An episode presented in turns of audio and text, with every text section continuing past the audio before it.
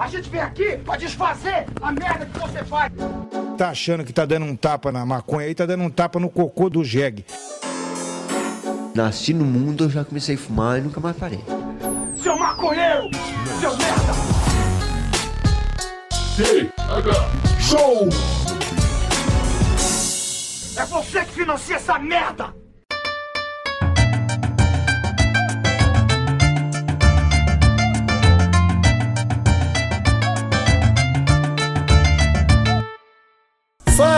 Fala, meu povo! Estamos começando mais um TH Show Podcast aqui direto da RadioRamp.com com transmissão para todas as plataformas de áudio desse planeta comigo, Igor Seco, comandando essa web bancada canábica junto com meu grande amigo Marcelo Nhoque. Tudo bom, Marcelo Nhoque? Ah, Igor Seco, tudo maravilhoso, porém cansado, irmão. Acabei de chegar, não sei se tava em Brasília, né? A gente tava fazendo uma, uma- um agito lá.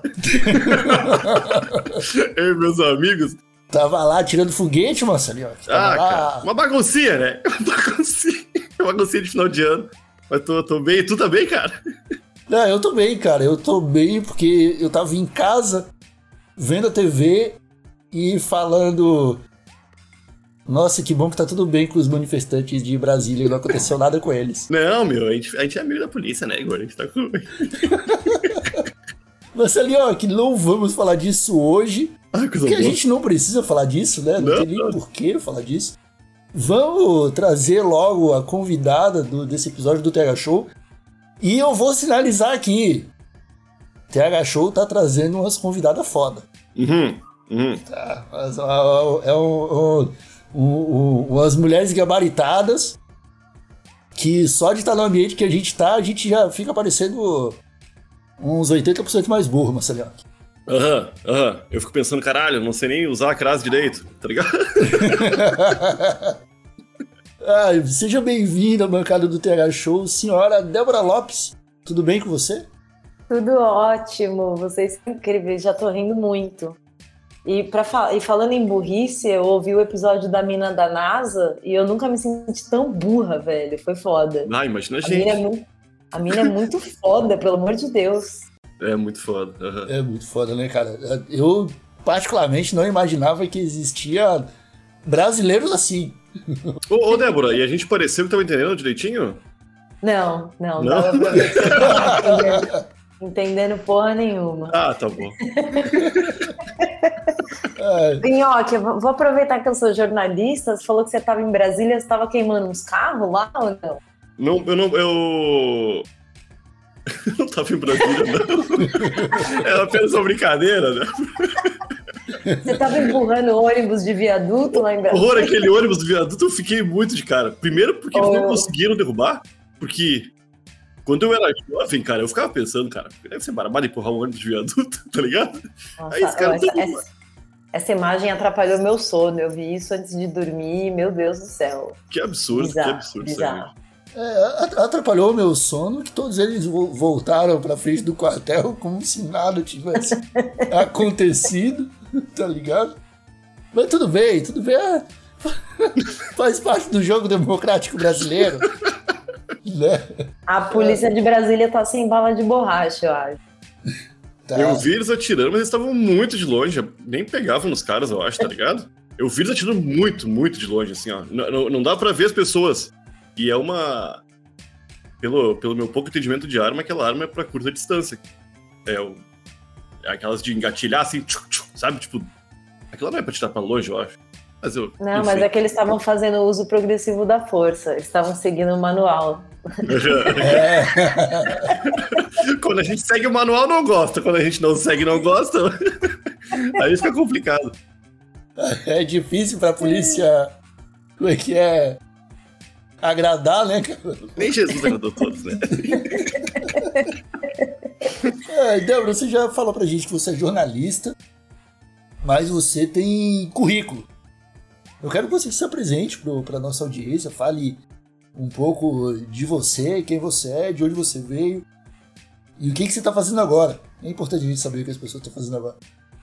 Boa. Eu sou daqui de São Paulo, né? Eu estudei jornalismo na PUC, eh, com bolsa.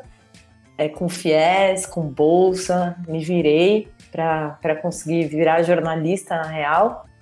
É, passei por alguns veículos, eu trabalhei na Vice Brasil por quase sete anos, que é um, era um veículo mais voltado para o público jovem, assim, e essencial para a comunicação brasileira, né, para quebrar vários padrões e, enfim, cobri muita manifestação, por exemplo. Eu corri muito de polícia, cara, eu corri muito de polícia, de bala, tenho bala guardada aqui comigo, tomei muito espreizado de pimenta na cara, fui revistada, humilhada, é, mesmo com identificação de jornalista, né? Eu cobri junho de 2013, eu cobri vários protestos Fora Dilma.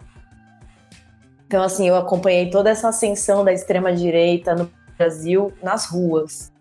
Né? Teve, eu lembro que teve um protesto que eu desci no metrô, assim, na Paulista para cobrir, quando eu ouvi aquele povo tudo de verde e amarelo, isso foi em 2014 eu comecei a ter uma crise, tive uma crise, tive uma síncope mesmo. Eu falei, não, não, não, não, não, não quero, não quero, não quero. Eu tava com o fotógrafo, ele, calma, calma, calma, vamos, vamos.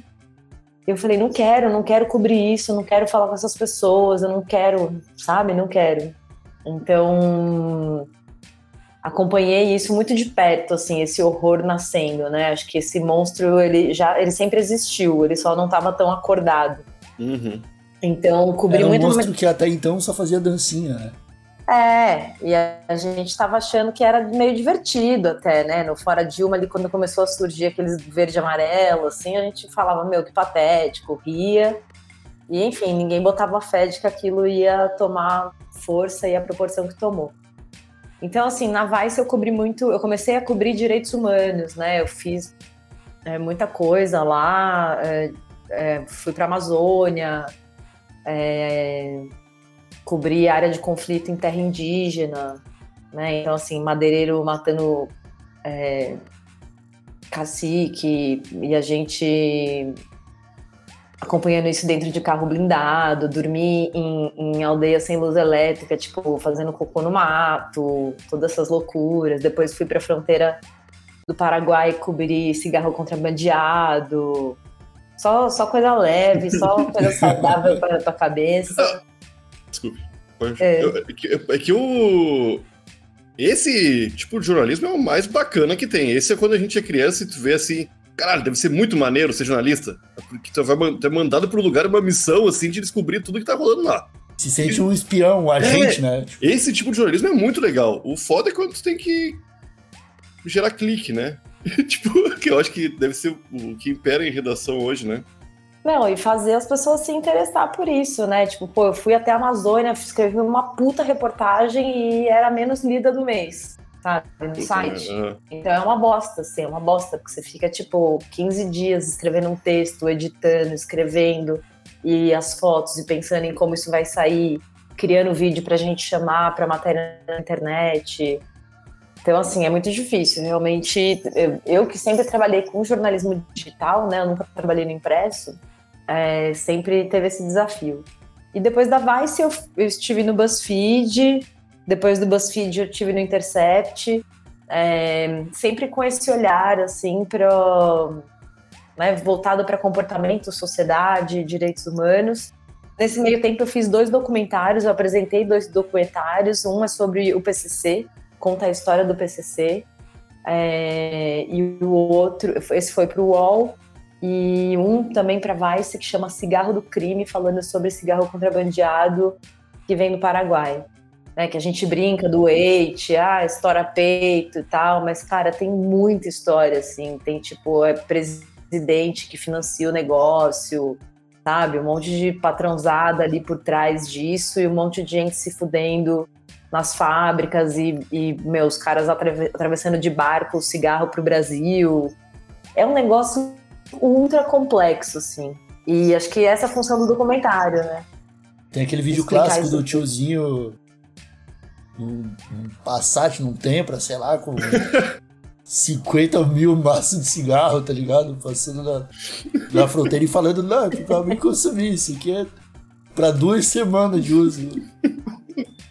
A gente, a gente quando, quando fala de contrabando de cigarro, só pensa nisso, Débora. Não, não faz ideia de que tá ligado? O bagulho é muito mais profundo do que a gente imagina, como tudo, tá ligado? O, o- esse documentário da. A primeira vez que eu te chamei pro, pro TH Show, que você se recusou a estar com a gente aqui, foi pra falar sobre o, docu- o documentário do, do PCC. Que eu achei foda vocês chamarem de primeiro cartel da capital, tá ligado? Porque é um. É, é a leitura, né? Tipo, se, se o PCC estivesse no México, era tipo, era um cartelzão sinistro, tá ligado? Eu, fico- eu penso desse jeito. Mas eu quero. Não, não quero me especificar nesse assunto. Agora que você me expôs, eu preciso me defender do porquê que eu não falei com vocês na primeira vez. Não, pode falar. Na verdade, Eu achei que você tava com Cara, medo. ser jornalista. Não, então, na verdade, assim, ó, ser jornalista, né? Agora eu tô, eu tô frila de novo. Então, assim, eu sempre quis, desde criança eu queria ser escritora. É, então, assim, é difícil um jornalista, um escritor trabalhar em regime CLT, é difícil você ter essa coisa muito certinha. Então, você acaba vivendo uma vida muito louca de trabalhar para um site, sai, trabalha para outro, faz um freela, faz um freela para publicidade, ganha muito mais grana do que você ganha do jornalismo, enfim. Esse do- doc pro UOL, eu era frila. Então, assim, eu não tinha garantia de absolutamente nada. Então, assim, se eu saísse falando sobre PCC, eu não sei o que pode me acontecer, tá ligado? Uhum. O UOL ou qualquer outro veículo não vai me dar garantia de nada. Então eu falei, meu, eu vou me resguardar. Eu já fiz o documentário, eu fechei as minhas redes sociais, eu me protegi. Porque assim, gente, o que eu recebi de mensagem, mesmo assim, tipo de, ai, sei lá, eu recebi uma mensagem de uma mulher falando eu sou refém do PCC na Europa há há 15 anos e sei lá o quê. Então, assim, você começa a receber. O... Primeiro é que você vira chamariz de maluco, tá ligado? Coisas que você não sabe se é verdade ou não, que você tem que apurar. Aham. É, E, enfim, eu não estava disposta a receber nenhum tipo de assédio. Né? Então, eu, eu não tinha. Hoje eu tenho um perfilzinho lá no Instagram que eu coloco minhas matérias, mas antes era o meu perfil. Eu posto foto dos meus sobrinhos, tá? Saca? Crer. E eu já recebi muito hate no Twitter, né? Eu sou twitteira, sei lá, há 14 anos. Esses Aham. dias o, twi- o Twitter me mandou um- uma arte lá, um bolo, falando parabéns, você está há 14 anos aqui. Eu pensei, é por isso que minha vida tá essa merda. Eu tô há 14 anos nessa bosta dessa rede social. Então, quando você não tem garantia de nada, você se resguarda. Então eu falei assim, meu, já fiz o doc, é um doc longo, né? Depois o UOL fez até uma segunda parte que eu também não quis fazer e recusei. E...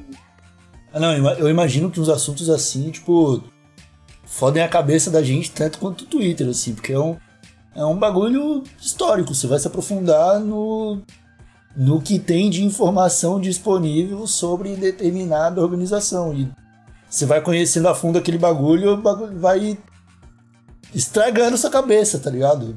Tira o sono. Quando você entende, Total. sacou? O que que é, o que que representa. E ver a desgraça humana de perto, cara, é horroroso, assim. Eu fiz um- um- uns documentários também pra Vice e, e junto com a National Geographic, e eu fui pra Venezuela, na época que tava aquele fluxo migratório bizarro, assim. Hum, Cara, eu sentei na rua pra entrevistar as pessoas e eu chorava, sabe? O, document... o vídeo tem eu sentada na rua chorando, com o senhor falando assim: eu não tenho casa, não tenho nada, eu tô na calçada, eu não sei mais o que fazer. Eu entrava na casa das pessoas, o cara me abria a geladeira, tinha tipo uma alface e uma jarra com água. Falando, não sei mais o que fazer, eu não tenho emprego, minha mulher não tem emprego, eu tenho um neném. Então, assim, é muito difícil, tá ligado? Eu fico imaginando eu não sei, eu não sei se eu quero ser jornalista por muito mais tempo, porque tem essa carga emocional muito forte, assim. Acho que eu quero trabalhar em buffet infantil, me vestindo de ursinho, sabe? No verão deve ser um inferno. Mas Não deve ser fácil. Não deve ser fácil também. Nenhum Ah, mas- emprego. é- Trabalhar não é trabalhar não é bom, nunca é bom. o seu Madruga é dizia, certo. né? O seu Madruga dizia isso. Que o, o- nenhum trabalho é ruim. O ruim tem que trabalhar. Ô, mas, É isso. tá, mas tem. Tem. uh, Jornalista não fala só de coisa terrível. Tu pode. Eu não sei, que eu não sei se. É que o que, que é jornalismo que não é terrível? Aí é fofoca? É jornalismo. Ah, cultural, jornalismo Cultural, cultural. é. Eu queria ir pro jornalismo cultural, mas, cara, você tem que. É muito difícil, assim, é muito difícil, é muito. É um mercado muito pequeno, sabe? Então, né, não sei, eu tenho, eu tenho amigos que trabalham com cultura e tal, trabalham até em grandes veículos. Mas assim, quais são os grandes veículos do Brasil, sabe? Folha, Estadão, Globo, UOL, né? É, é muito difícil, assim. Então, esse mercado ele é muito restrito, não existem vagas, né? É, é tipo, é indicação, né? Um uhum. indica o outro. Então, sei lá, eu acabei caindo na desgraça mesmo. E eu achei bom, porque tem aquela coisa do senso de justiça, né? De você encontrar as pessoas, conversar com as pessoas e falar: eu vou escrever uma matéria foda. Uhum. E a sua vida vai mudar, tá ligado? E não muda, mas às vezes muda alguma coisa, porque você aperta alguma autoridade ali. Então, vamos, vamos apertar a Secretaria de Segurança Pública, né? Vamos apertar, não sei. Então, assim, quem que dá pra gente cutucar para essa situação mudar? Nesse sentido, né, de poder apertar uma figura pública para buscar algum direito, alguma reparação, algo do tipo.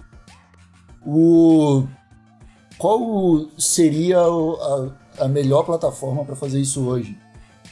Eu, eu vejo o Intercept ter uma presença muito grande nesse jornalismo, saca? Para mim ele é o principal a principal fonte de notícia desse, da, da, das matérias mais relevantes nesse sentido, saca? É, não vejo Folha, UOL e tal. Entre os meus amigos, falando assim de um público bem leigo e que até se recusa a se informar, assim, sabe? Tipo, acho que essas plataformas mais tradicionais, elas são até é, rechaçadas pela galera, tá ligado? Quando aparece um Intercept que é até mais politizado, vamos dizer assim, que tem, tem essa barreira da política, das pessoas não, não quererem consumir a parada por ser uma visão mais à esquerda da parada. Mesmo o Intercept, quando aparece, ele ainda aparece com mais prestígio do que o UOL, o Estadão, tá ligado? Pelo menos entre a galera que eu conheço, assim, que não é também um grande parâmetro.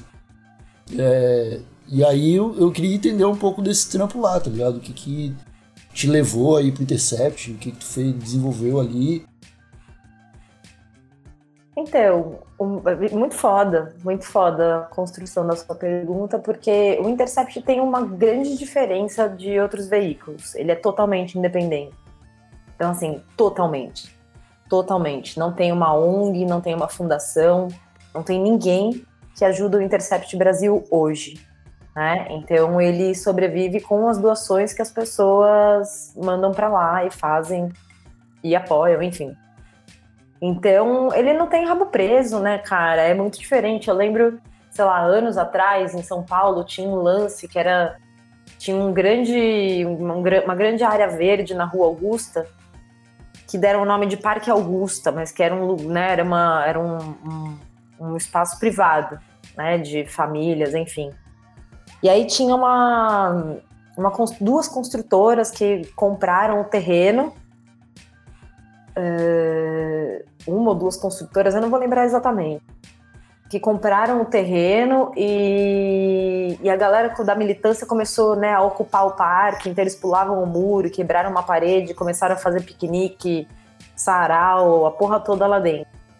E eu lembro que um dia a Folha deu uma matéria falando, né, militantes do Parque Augusta, sei lá o que, sei lá o que, e embaixo tinha um anúncio da porra da corretora que era a dona do do terreno. Então, assim, meio muito bizarro, né? Sinistro. Até sinistro a Fúria não se ligar ou falar, vamos pôr na outra página, não sei. tipo, provavelmente quem pensa onde encaixa os anúncios não se ligou da matéria. Então, cara, isso é muito relevante, né? Porque pensa, quando a, a, a, construtora é sua anunciante, como é que você vai descer o pau nela? Como é que você vai falar que ela não quer uma área verde na cidade? Uhum. Né? Ou que ela quer uma área verde, só que eles tinham condições. Então, assim, vamos fazer um prédio e uma área verde pública que vocês vão poder vir. E as pessoas falavam: não, a gente quer o parque em toda a extensão do terreno acabou que né, a militância venceu. Hoje o Parque Augusta existe, enfim, eu nunca fui lá, mas ele existe e, e esse foi o uhum. fim. Então, assim, tem muita diferença quando você faz um jornalismo independente e livre. né? Então lá eu não tinha nenhum tipo de, de orientação de isso você não pode fazer. Pelo contrário, era vai atrás de tudo, né? Vai atrás de tudo que você puder. Uhum. É, então isso tem muita interferência na qualidade, né, na produção, na apuração, até Uhum. onde você vai. E lá no Intercept foi meu primeiro contato com o jornalismo investigativo, né? Que até então eu não tinha essa experiência. Eu tinha assim, eu sou, eu, eu sou muito uma repórter de campo, então eu vou muito a campo. Então eu fui para Amazônia, eu ia muito para Cracolândia, eu fui muito para manifestações, né? Eu, eu visitei muitas, muitas ocupações de moradia em São Paulo. É, então as minhas matérias estavam sempre voltadas para isso. No Intercept não era uma coisa de ir a campo, era de, né, é, pulsar documento, né? Eu lembro que, sei lá, eu cheguei no Intercept, a primeira coisa que eu recebi foi um inquérito com 315 páginas. Então eu pensei, caralho, por onde eu começo, tá ligado? Eu vou Uhum. ler 315. Mano, não sei nem se eu tenho inteligência para isso.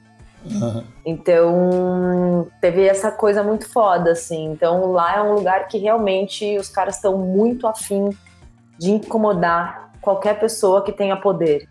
Seja um empresário muito poderoso que faz cagada, seja uma empresa que tá fazendo cagada. né? Eles pegam muito no pé dessas big techs, iFood, né? Mercado Livre, sei lá, todo mundo que tá fazendo exploração, né? Produzindo produzindo. Não sei se produzindo é a palavra, mas assim, alimentando essa exploração né, de, de trabalho, esse modo ridículo do iFood, né? Desses meninos totalmente sem proteção. Essa coisa bizarra que a gente assiste e consome, porque a gente não consegue não consumir. Então, acho que eles estão muito dispostos a isso, a incomodar. Né? Eles fizeram isso na Vaza Jato, que foi um negócio histórico. Não, Uhum. mudou o curso da. Mudou o da curso história. da história. Eu lembro que meu, saía a matéria domingo à noite, ficava todo mundo, vai sair, vai sair a matéria nova da Vaza Jato. Aham, Eu acho que aham. foram mais de 90 reportagens né, da série. Então, realmente, eles fazem um trabalho muito relevante.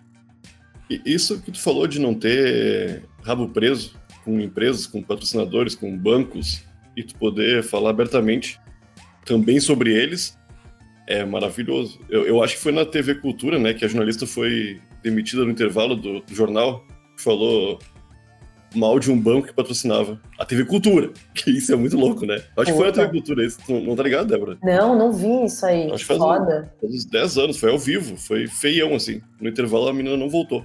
tá ligado? É muito maluco isso aí. Tá, e qual, tu acha. Quando o Intercept chegou no Brasil, pelo menos quando bateu em mim, e eu vi aquilo ali como um veículo sem, sem apoio a não ser do próprio leitor, eu pensei que ia pipocar um monte de jornal assim. Porque eu acho que é o sonho de toda redação, poder trabalhar com, com o teu olhar e papéis e mostrar pro pessoal que tu tá vendo mesmo. E não, ah, não, não. Não fala desse, desse cara porque ele é o patrocinador, o mais foda que nós temos aqui. Se falar mal dele, vai. É um dinheiro a menos que a gente vai ter. Tu, tu acha que. O que, que falta pra ter mais locais tipo Intercept? Isso aqui pra. O Igor falou que é bem politizado, mas tem várias áreas que não estão sendo exploradas e continuam tendo a, a, a benção de patrocinadores que vão trancar muitas portas, né? Pra falar mal de. Falar mal não, pra noticiar coisas que podem vir a pisar no calo deles. Então, eu acho que assim, tem né, alguns veículos, por exemplo, a Pública, a Ponte Jornalismo. A ponte Só é que, bem. assim, Só que é muito sofrido, né, conseguir. É, é, cara, é tipo viver o sonho, é, viver, é, é falar, quero ser artista e vou viver de arte. É muito difícil, né? É muito difícil fazer com que as pessoas apoiem. É muito difícil você ficar mandando e-mail. Né? O Intercept manda altas newsletters. Eu não sei se vocês assinam, mas assino. né, umas news meio desesperadas, tipo, mano, a gente precisa de 20 reais de cada leitor para fechar o mês. Então, assim, né, você tem que ter um controle financeiro ali até, né, até quando a gente tem grana para manter esse time aqui. Uhum. Então, tem essa complexidade, assim, né, você não saber quanto vai entrar. É quase como viver de freela, tipo eu hoje. Quanto Uhum. vai entrar esse mês? Quanto vai entrar mês que vem, né? Eu fecho as minhas contas esse mês e mês que vem. Então, eu não sei assim se né, a gente tá com. Eu, eu tô lendo um manual da Unesco aqui muito foda sobre desinformação. E ele fala muito sobre esse lance de, quantas pessoas perderam a fé no jornalismo ético e profissional. Aham. Sabe? Do quanto a internet trouxe. Né, ah, mas tudo eu dou um Google, foda-se. Ah, folhamento, foda-se. A Globo é um lixo. Ah, foda-se. A Globo é mais de direita do que de esquerda, então eu não vou acompanhar o noticiário. Então, assim, e diz que, né, parece que isso não é novo, assim, a gente sempre duvidou, desde os primórdios, o ser humano sempre duvidou do que lhe foi comunicado. Mas existe essa fragilidade, né, e a desinformação trouxe muito isso, assim, as pessoas recebendo fake news no zap lá, tipo, alho cura Covid. Então, por que, que eu vou acreditar que eu preciso tomar uma vacina para não pegar Covid? né, o viés de confirmação, você acaba acreditando em tudo que você já simpatiza. Então, assim, eu acho que falta um pouco mais de. Eu não sei se falta esforço das, das redações, dos veículos, mas eu acho que falta, na verdade, uma, uma, uma educação do leitor, espectador, entender o quanto isso é importante. Aham. Né, o quanto, às vezes, você colaborar com 10 conto é, no, pro veículo que você gosta é importante. Tá ouvindo aí, ouvintes do TH Show? Mas assim, gente, eu também não, não vou ser hipócrita, eu também uso coisa pra quebrar paywall, tá ligado? Eu sou jornalista, eu sei que a gente precisa pagar o jornalismo, mas assim, a gente vive num país onde os preços não são justos. É isso aí. né? Eu tenho uma teoria de que a notícia, o- a informação de relevância pública devia ser aberta nos portais obrigatoriamente. Estou falando de lei, tá? Eu tô falando. E, e coluna de opinião ser pago. É umas, é umas, cara, de verdade. Porque eu Porque eu não, acho não aguento mais ver o Rodrigo Constantino de graça. Não, pelo amor de Deus. Não sei nem porque existe essa porra aí. Não, mas é foda, eu acho um absurdo também, uma notícia super importante, você clica, o negócio tem um, um paywall ali, você não consegue ler, Ah. e, Aham. né? Ah, eu acho que se tu sabe quebrar o paywall, tu tem direito de ler a notícia. Se tu, se tu- se tu consegue ver, eh, ler a notícia de algum, do teu jeito, tu, tu pode ler. Oh, eu, mas eh, o Igor falou do transformar a opinião em um ambiente só para assinantes, por exemplo. Eu, eu gostaria que não tivesse opinião em jornais, pelo menos impressos, nem na televisão. Eu acho muito ruim. Opinião. Eu quero o fato. Porque é, é muito palha. Pelo menos aqui no Rio Grande do Sul tem um, tem um programa, que eu não lembro o nome, que é das 6 às 8 da noite, ao vivo. Tem uns 12 velhos brancos conversando. É só opinião. É 12 velhos dando opinião deles por duas horas ao vivo. E é terrível, só que tu vê eles falando coisas que se tu. Se, se- pessoas não vão atrás, vão achar que aquilo é verdade. E é só uma opinião do monte velho rico, tá ligado? E eu acho loucura isso, cara. Tá sendo a opinião do monte de gente que tá tendo uma opinião bizarra, reacionária, e entre eles tá todo mundo concordando, e tá sendo exposto na televisão aberta, tá ligado? Eu acho, eu acho que não deveria ter isso aí.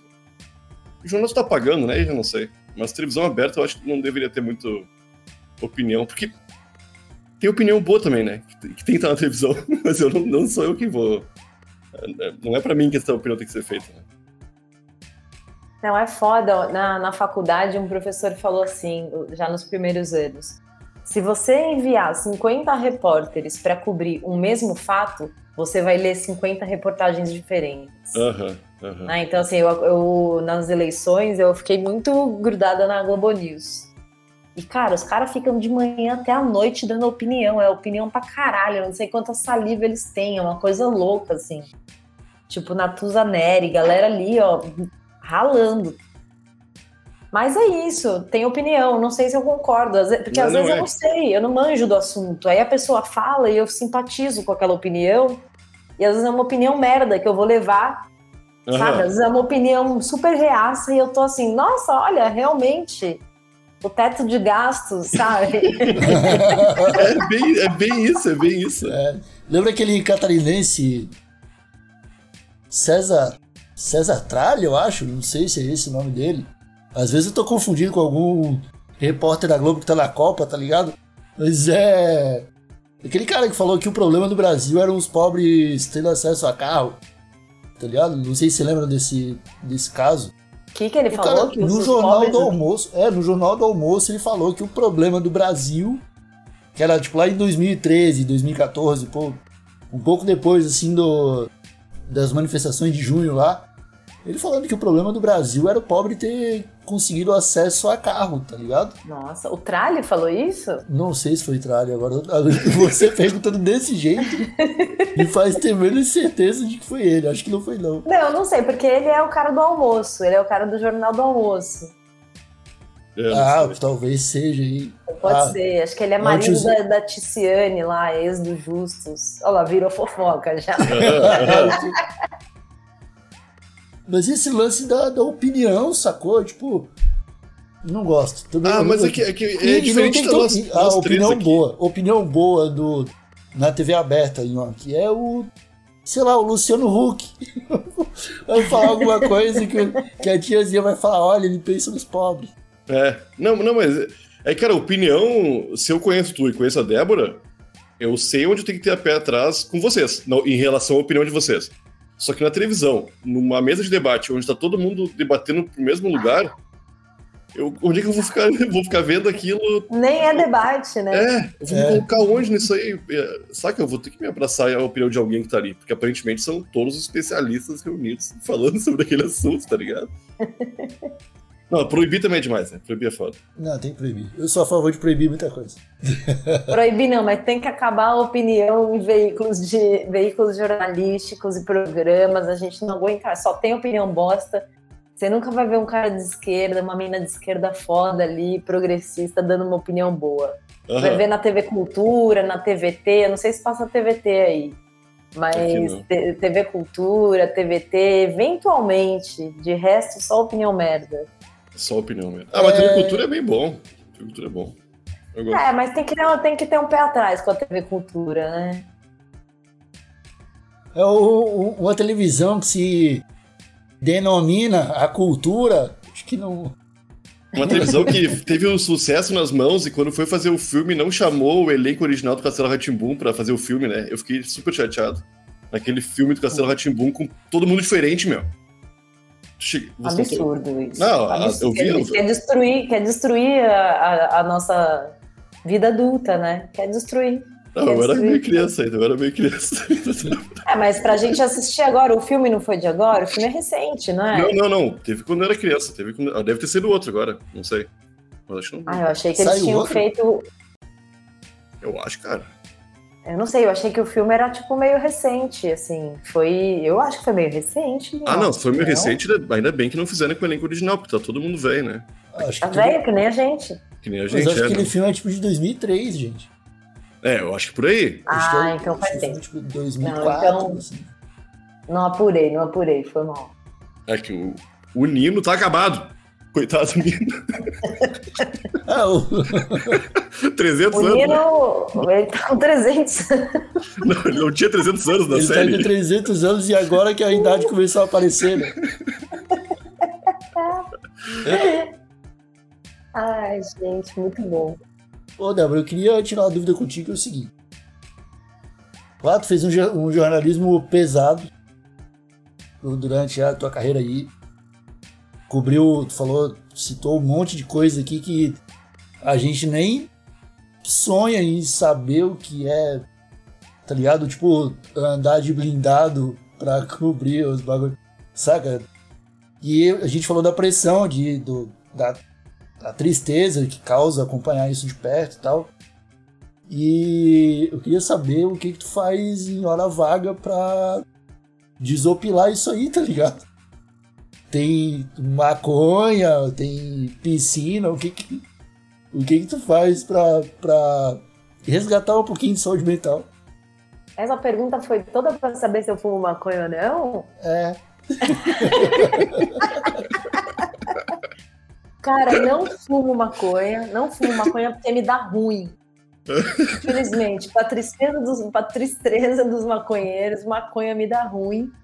Mas eu tô, eu quero ter, já te pedir conselho, você sabe, né, para usar CBD aí, procurar uns médicos tal que receitem, porque eu já fumei, cara, mas começou a me dar muito, muito ruim, assim, eu tive pânico, aí eu tive que tratar, daí não rolava mais fumar.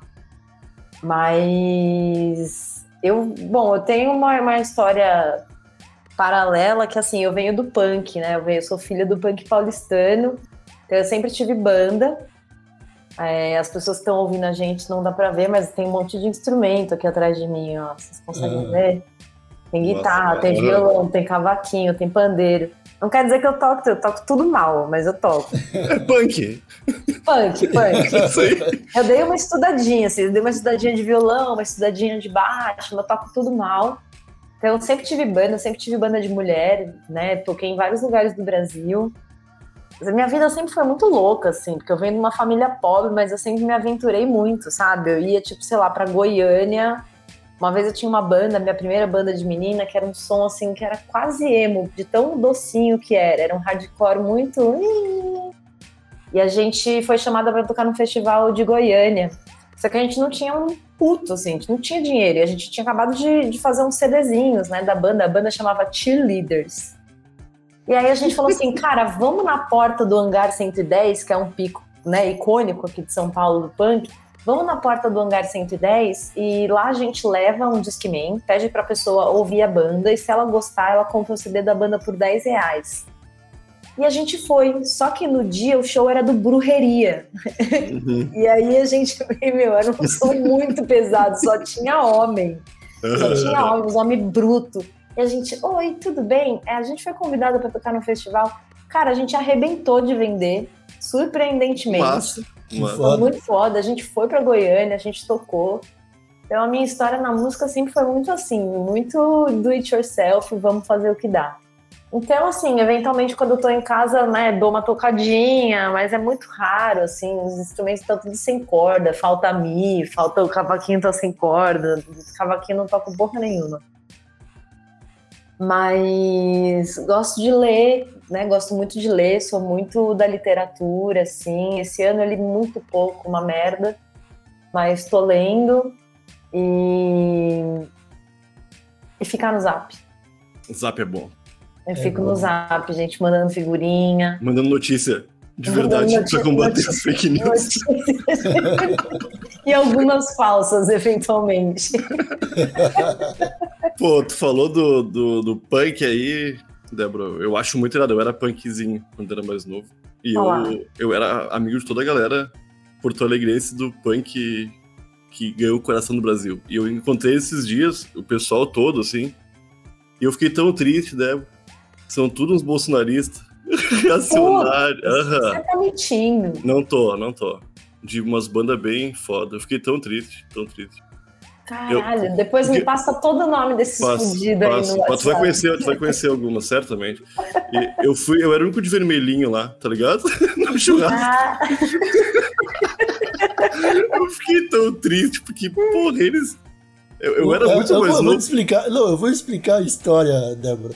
O Ioki, ele foi convidado pelos amigos punk dele pra um, uma festa de luto pelo Brasil. É, foi dois dias depois da eleição. Dois dias depois da eleição e, a, e o, a regra era todo mundo de preto pra, pra festa.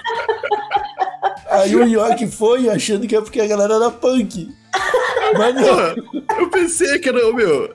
Ah, meu, que é muito louco porque eles Mas eram tava mais velhos que eu, luto. cara.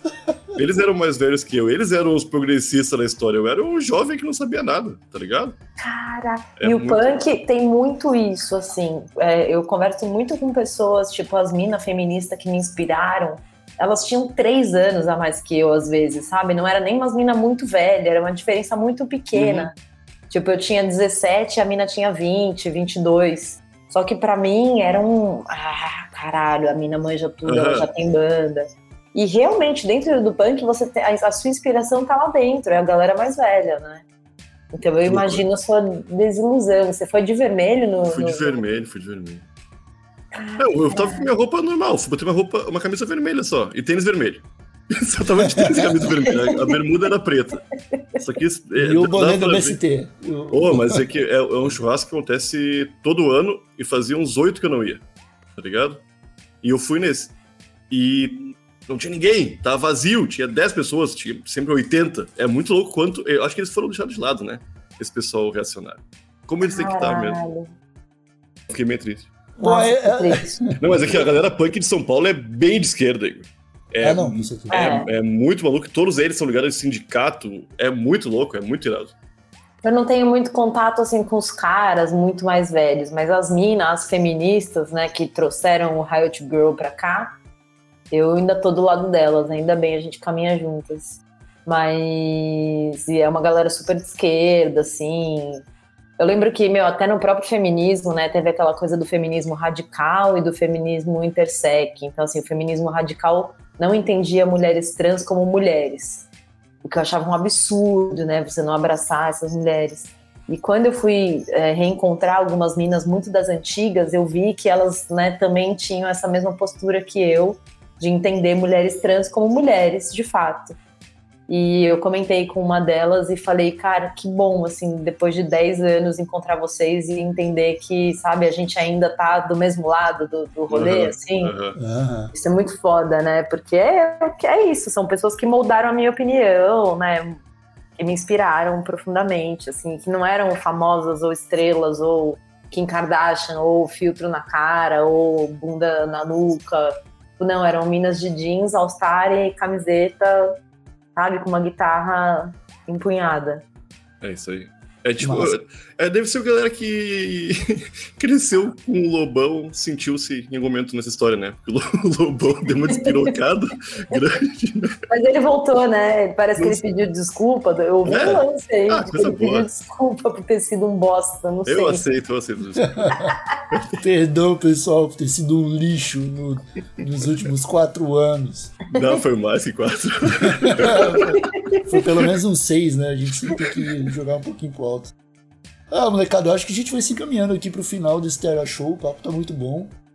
É, Débora, o que, que você vai fazer agora? Agora? Que esse episódio tá acabando. Ah, eu não sei, tomar um banho? E ó, que você vai tomar um banho também, Marcelinho? Não, vou tomar mais um cafezinho ainda. Então tá, molecada.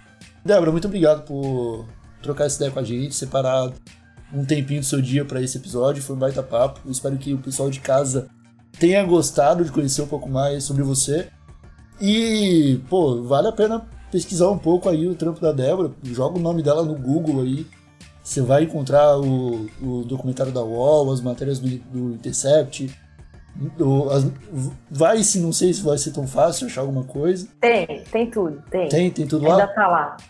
Eu tenho, quem quiser me seguir no Instagram é Débora Lopes, é, barra Débora Lopes, né? E aí tem meu portfólio lá, tem todos os docs, tem várias matérias, é só clicar no nome. Irado. Fechou então. Era isso, Marcelinho? Acho que era isso sim, era isso sim. Então tá. Mais uma vez, muito obrigado a todos que nos escutaram. A gente volta na semana que vem. E um abraço bem apertado. Tchau. É nóis, olha aí, teve episódio hoje, viu? Olha aí.